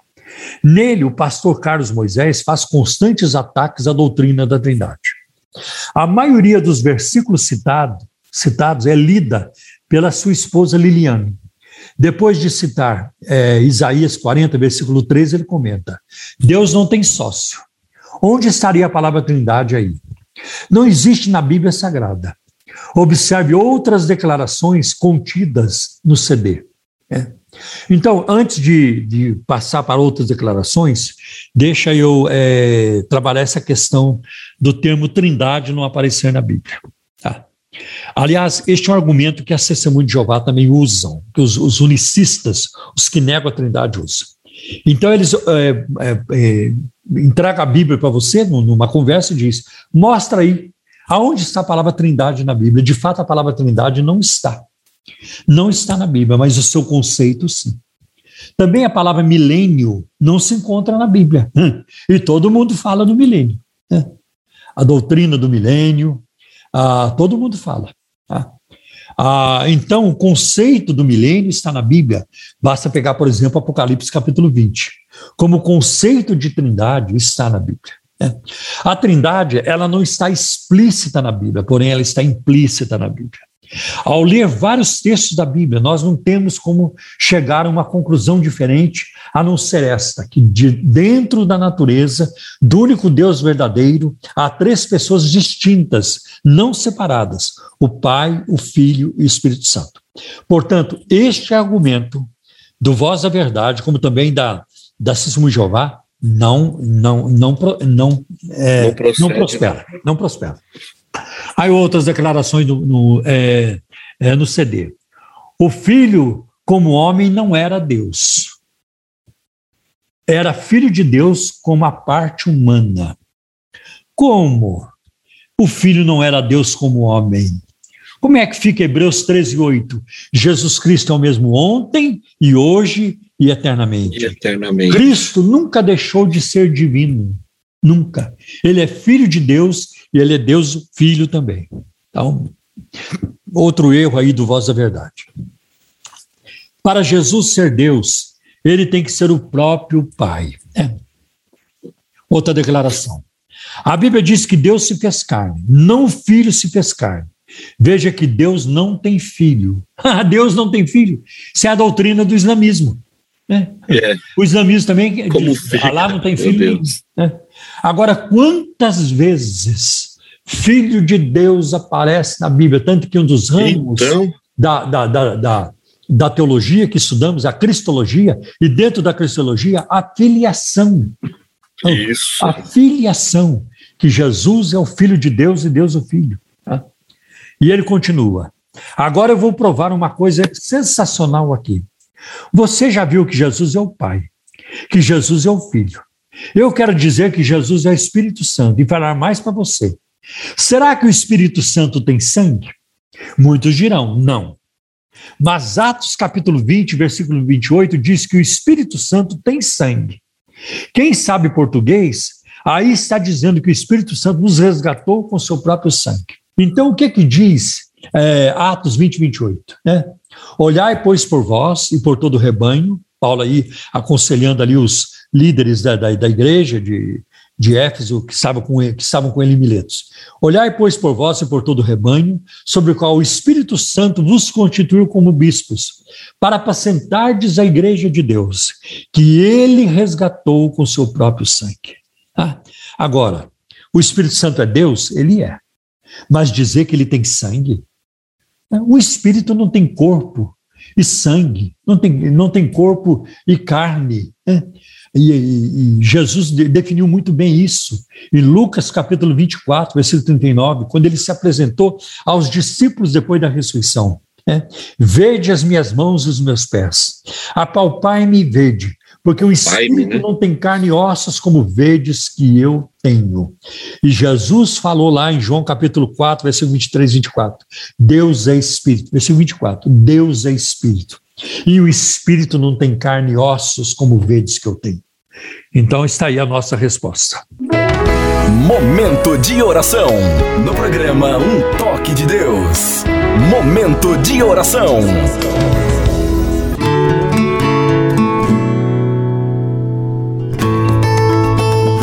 Nosso querido Pai, em nome do Teu Filho Jesus, nós buscamos a Tua face.